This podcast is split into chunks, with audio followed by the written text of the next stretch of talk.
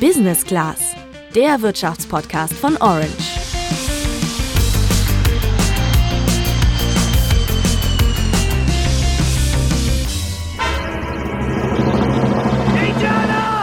Servus. Ja, Servus. Das war eine Szene aus der Schule des Manitou und das war vor ziemlich genau 20 Jahren der erste Kinofilm, in dem ich war. Heute bin ich zwar auch irgendwie zum Netflix-Junkie geworden und genau da gab es vor ein paar Tagen eine Meldung, die viele Streaming-Fans aufhorchen ließ. Genau, viele UserInnen teilen sich ihr Netflix-Abo ja mit Freunden, um Geld zu sparen. Und dagegen will der Streaming-Dienst jetzt offenbar stärker vorgehen. Was dahinter steckt und was ein Anwalt dazu sagt, klären wir jetzt. Und nicht nur das, wir schauen auch mal genauer auf eine Branche, in der gerade wegen Corona auch so gar nichts los ist und deren Angebot ich persönlich trotz Netflix schon seit Monaten sehr vermisse, nämlich die Kinos. Kosten im Kino sind, glaube ich, den meisten gar nicht so klar. Was ich leider weitläufig, wenn ich irgendwo mit Leuten durch Zufall ins Gespräch komme, immer merke, dass ja 10 Euro Eintritt, oh, dann bleiben euch ja auch 10 Euro davon übrig. Ihr habt ja leicht verdientes Geld. Wenn es denn so einfach wäre. Ein junger Mann, der sozusagen im Kino groß geworden ist, erzählt uns in dieser Folge aus erster Hand, ob sich das heute eigentlich noch lohnt, ein Kino zu betreiben und wie viel von so einer Kinokarte eigentlich beim Betreiber hängen bleibt. Ich bin sicher, das wird euch überraschen. Und damit Film ab ich bin Luca. Und ich bin Sandra.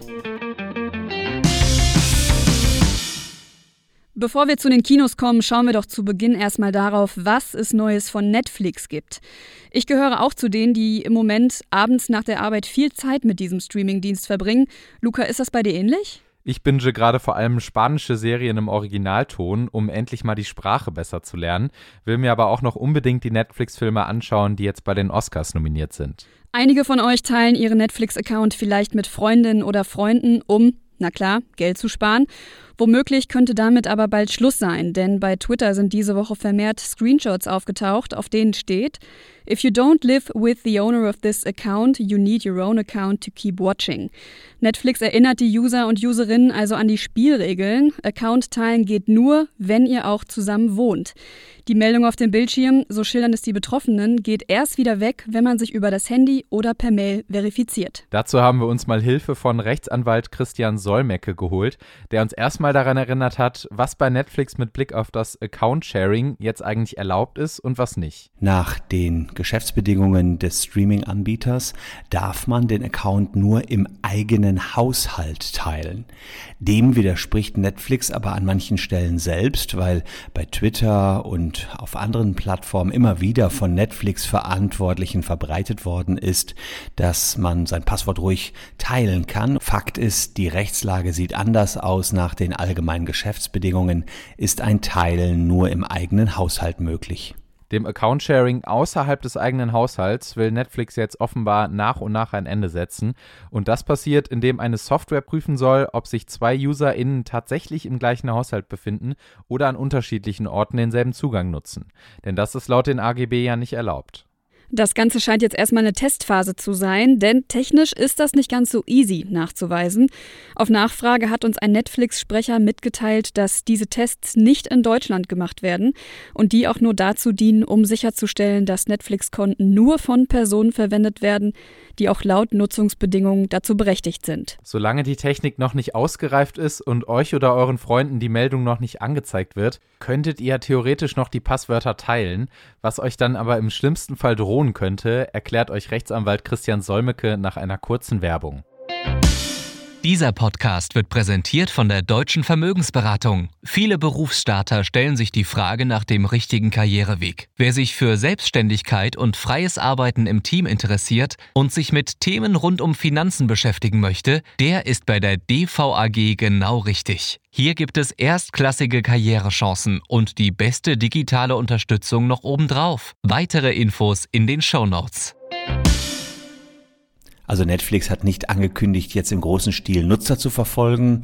Ich gehe davon aus, dass Netflix hier nicht auf die juristische Lösung setzt, sondern auf eine technische Lösung, so dass man sich einfach gar nicht einloggen kann mit zwei Personen aus unterschiedlichen Haushalten. Sollte man aber dabei erwischt werden, könnte einem drohen, dass der Netflix-Account gekündigt wird, dass es hierzu strafrechtlichen Ermittlungen kommt, halte ich für äußerst unwahrscheinlich. Also aktuell kann Netflix nur vermuten, dass sich Leute einen Account teilen und schickt dann eben diese Meldung raus, über die man sich verifizieren muss. Wann und ob das auch in der Fläche passiert, das müssen wir abwarten. Kommen wir jetzt aber mal zu einer anderen Branche. Vor Corona gab es ja mal eine Zeit, da konnte man noch woanders hingehen, um sich Filme anzugucken, nämlich ins Kino. Die Kinos müssen aber wegen der Corona-Pandemie nun schon eine ganze Weile geschlossen bleiben und das hat krasse Folgen für die Betreiber. In Deutschland gibt es aktuell 1728 Kinostandorte mit insgesamt 4926 Leinwänden. Die Zahlen hat uns Christine Berg genannt. Sie ist Vorsitzende des HDF Kino. Das ist der Branchenverband, der einen Großteil der Kinos in Deutschland vertritt. Und mit ihr haben wir darüber gesprochen, wie es der Kinobranche denn eigentlich gerade so geht. Während Netflix seit Beginn der Pandemie ein Plus von 37 Millionen Abos verzeichnet, mussten in Deutschland Corona-bedingt bereits sieben Kinos schließen. 2019 verkauften die Kinos bundesweit noch fast 119 Millionen Tickets. Im vergangenen Jahr waren es nur 38 Millionen. Das ist ein ziemlich krasser Rückgang von 68 Prozent. Da stellt sich natürlich die Frage, inwiefern die Pandemie das ominöse Kinosterben, von dem manche gerne reden, noch beschleunigt. Interessanterweise ist Christine Berg da aber anderer Meinung. Wir glauben, dass Corona eine echte Chance fürs Kino sein kann. Ähm, das klingt im ersten Moment etwas verrückt, aber es kann nämlich gut sein, dass es nicht nur ein Beschleuniger war für Kinos, sondern auch ein Beschleuniger für die Streamingdienste. Weil ähm, ich folge nicht der Logik, dass wenn Corona vorbei ist, dass dann die Leute sagen, super, ich darf wieder raus, dann gucke ich mir jetzt die nächste Folge auf dem Sofa an. Ich glaube, die Leute wollen raus und die Leute wollen wieder etwas Besonderes erleben. Luca, du hast das Kinosterben gerade als ominös bezeichnet und ich glaube, das trifft es auch ganz gut, denn davon kann man aktuell noch nicht sprechen und im Blick auf die vergangenen Jahre trifft das laut Christine Berg auch nicht zu oder besser gesagt nicht mehr. Wir hatten ja in der Tat ein, ein man nannte das Kinosterben. Ähm, das hat abrupt erstaunlicherweise aufgehört, ungefähr vor zehn Jahren. Da sind tatsächlich die Kino der, ist die Anzahl der Kinos wieder hochgegangen. Und dass es immer mehr Kinos gab, die entweder mehr Seele gebaut haben, also sozusagen ähm, erweitert haben. Dann haben wir nochmal neue Kinos dazu gewinnen können, was natürlich großartig ist. Und die Kinos haben wahnsinnig viel Geld in den letzten zehn Jahren in Modernisierung gesteckt. Im Übrigen findet sie auch, dass Netflix zwar natürlich in irgendeiner Form ein Wettbewerber ist, aber solche Streamingdienste nur bedingt mit dem Kino vergleichbar sind, weil das Erlebnis im Kino natürlich ein ganz anderes und vor allem ein viel intensiveres ist. Interessant ist auch, dass Studien zeigen, dass jemand, der viel Netflix konsumiert, auch häufiger ins Kino geht. Also das beides muss sich gar nicht unbedingt ausschließen. Aber natürlich steht die Branche trotzdem vor der großen Frage, wann und vor allem unter welchen Umständen wieder geöffnet werden kann. Bisher konnten sich viele Kinos durch staatliche Hilfen, Programmpreise oder ähnliches am Markt halten, aber das, sagt Christine Berg, geht natürlich auch nicht unbegrenzt. Christine Berg hat uns jetzt einen kleinen Überblick über das große Ganze gegeben, aber wie sieht die Lage eigentlich in den einzelnen Kinos aus? Sandra, du hast dich darüber mit jemandem unterhalten. Ja, das ist im wahrsten Sinne des Wortes jemand, der im Kino groß geworden ist. Jonas Wahle ist sein Name und nein, wir sind weder verwandt noch verschwägert. Er ist 28 Jahre alt und seine Eltern betreiben in der dritten Generation das Filmtheater in Winterberg im Sauerland. Das ist zwar ein kleines, aber ziemlich modernes Kino mit zwei Sälen. Da hat Jonas natürlich schon früh angefangen auszuhelfen. Inzwischen arbeitet er selbst aber als Theaterleiter in einem Cineplex.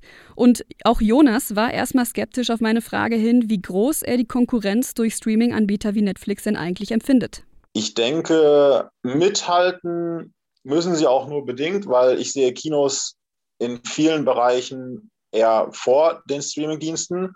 Also, dass sie einfach noch ein ganz anderes Erlebnis bieten. Netflix sehe ich eher auch als Konkurrenz zu, zum Fernsehen, weil es einfach dieses Erlebnis, einen Film auf dem Fernseher zu gucken, ist immer noch was anderes, wie wenn man vor einem metergroßen, einer metergroßen Leinwand sitzt, am besten noch mit Dolby Atmos, D-Box sitzt dabei.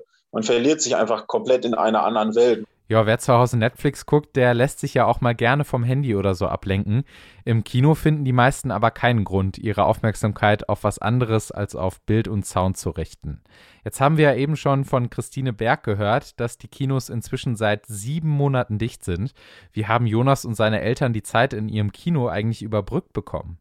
Ja, die sind auf jeden Fall nicht still zu Hause sitzen geblieben. Also ganz am Anfang, das muss man erstmal sagen, haben sie natürlich auch ziemlich gebankt, weil die Fixkosten für das Kino ja weitergelaufen sind, aber auf der anderen Seite eben kein Geld mehr reinkam. So ging es ja eigentlich auch allen Unternehmen, die auf Laufkundschaft bzw. auf Gäste angewiesen sind. Die haben sich dann aber trotzdem was einfallen lassen. Nach dem ersten Lockdown 2020 gab es ja sowas wie ein Revival der Autokinos. Das war ja gefühlt irgendwie die Zeit, wo wir alle zum ersten Mal in ein Autokino gegangen sind, also ich zumindest. Und das hat auch die Familie von Jonas genutzt und zusammen mit zwei Kooperationspartnern so ein Autokino an den Start gebracht. Später im Jahr, als die Kinos dann ein zweites Mal schließen mussten, da haben sie dann was anderes gemacht. Wir konnten die Zeit nutzen im November und Dezember und unseren kompletten Thekenbereich neu umbauen und auch viele Kollegen haben in neue Technik investiert, in neue Bestuhlung investiert, um einfach auf dem modernsten Stand zu sein und auch weiterhin den Leuten ein einmaliges Kinoerlebnis zu bieten. Ja, mittlerweile hoffen wir einfach nur, brennt es uns unter den Fingernägeln, dass wir wieder aufmachen dürfen. Jetzt könnte man ja ganz zynisch sagen, dann kann es denen ja nicht so schlecht gegangen sein, wenn die noch Geld für den Umbau hatten. Naja, also wenn man ganz zynisch sein möchte, dann kann man das so behaupten, aber zur Wahrheit gehört, dass dieser Umbau schon vor Corona geplant war und dafür schon über viele Jahre hinweg zuvor private Rücklagen gebildet wurden. Durch Corona kamen dann natürlich nochmal entsprechende Fördergelder hinzu, die dann in Anspruch genommen werden konnten. Und ein ganz wichtiger Faktor war auch noch, dadurch, dass die Kinos ja eh zu waren, mussten sie jetzt nicht nochmal den Normalbetrieb irgendwie unterbrechen und schließen und damit dann nochmal zusätzliche Verluste in Kauf nehmen. Bleiben wir mal gerade beim finanziellen. Der Preis für ein Kinoticket ist ja von Ort zu Ort unterschiedlich und richtet sich grob gesagt nach der Größe des Kinos, denn entsprechend sind die Kosten natürlich auch höher. Im UCI hier in Düsseldorf zahle ich so um die 12,50 Euro. In kleineren Kinos kommt man auch schon mal mit 9 Euro durch. Das klingt ja eigentlich danach, dass die KinobesitzerInnen ein ganz ordentliches Geschäft machen. Ist das denn wirklich so? Nein, also wenn man den Preis für das Kinoticket ausschließlich berücksichtigt, dann ist es das nicht und das hat mich ehrlich gesagt auch ein bisschen überrascht. Geld verdienen die Kinobetreiberinnen und Betreiber nämlich nicht mit dem Ticket für die Vorstellung, sondern mit etwas anderem. Im Prinzip bleibt heutzutage von einem Kinoticket beim Kinobesitzer oder Besitzerin eigentlich nichts mehr hängen.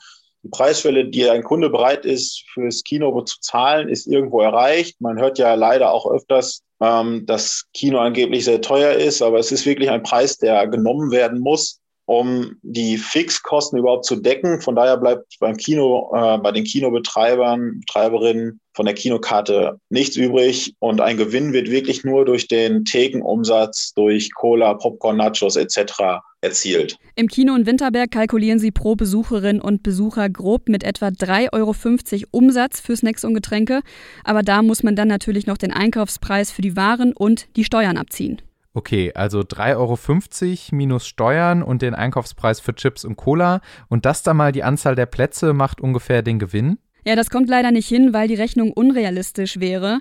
Jonas hat mir nämlich erklärt, dass selbst bei einem neuen James Bond-Film nicht alle Plätze belegt sind. Im Jahresmittel kommen die Kinos auf eine Auslastung von knapp 20 Prozent und die sind auch nötig, um die laufenden Kosten zu decken. Das heißt, wenn du einen Saal mit 100 Plätzen hast, dann müssten bei jeder Vorstellung 20 Plätze belegt sein, um hinterher bei Null rauszukommen. Die Politik will den Kinobetrieb in der Pandemie ja nur noch mit Maske am Platz erlauben.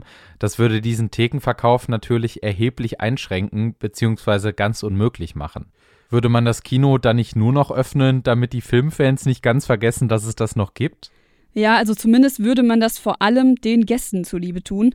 Eine weitere wichtige Einnahmequelle für die Kinos haben wir jetzt noch nicht erwähnt. Das ist aber die Werbung vor dem Film.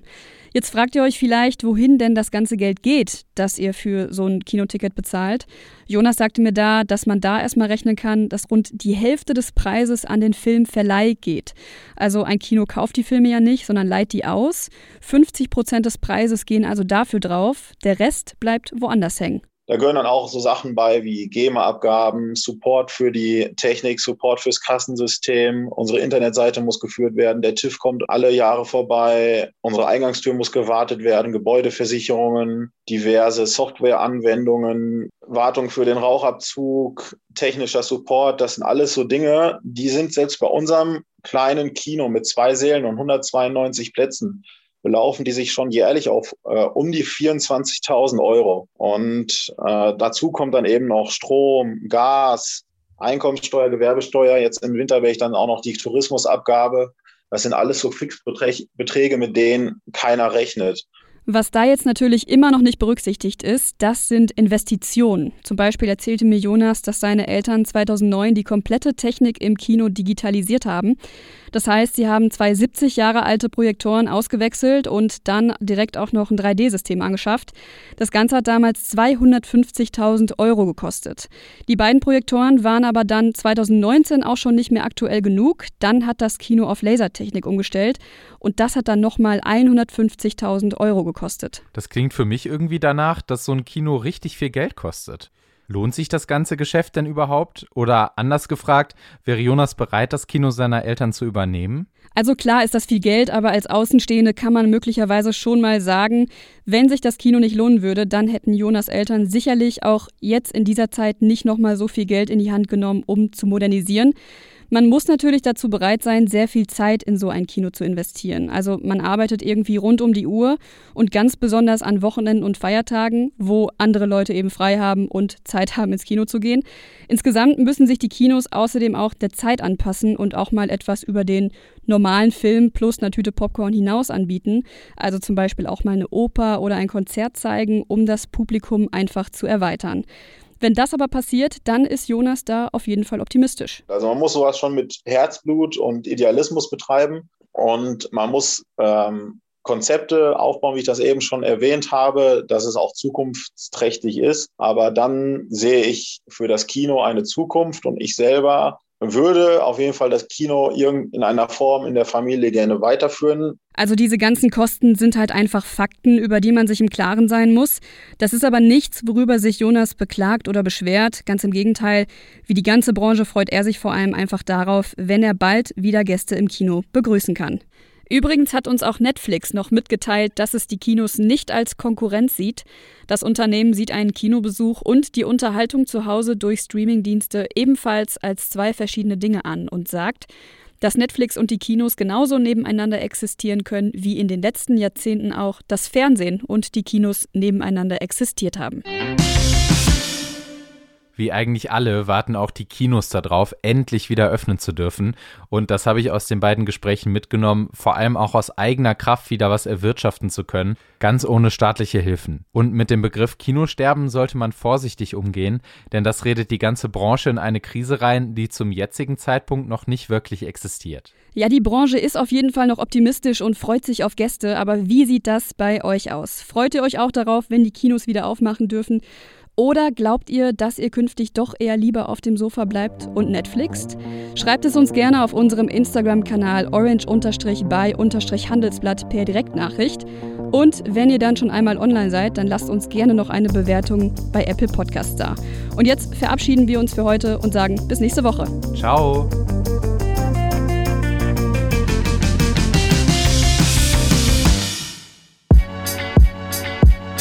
Mein Name ist Philipp Bündel. Ich bin Johanna Marie Stolz. Und mein Name ist Tobias Kargol. Gemeinsam nehmen wir uns jeden Mittwochmorgen eine Branche vor, von den größten Sportlern über Philosophen bis zu den erfolgreichsten Startups. Was können wir von ihnen für unsere Karrieren, Persönlichkeiten und Teams lernen? Mittwochmorgens in Learnings, eurem von Orange bei Handelsblatt präsentierten Lieblingskarriere-Podcast. Wir freuen uns auf euch.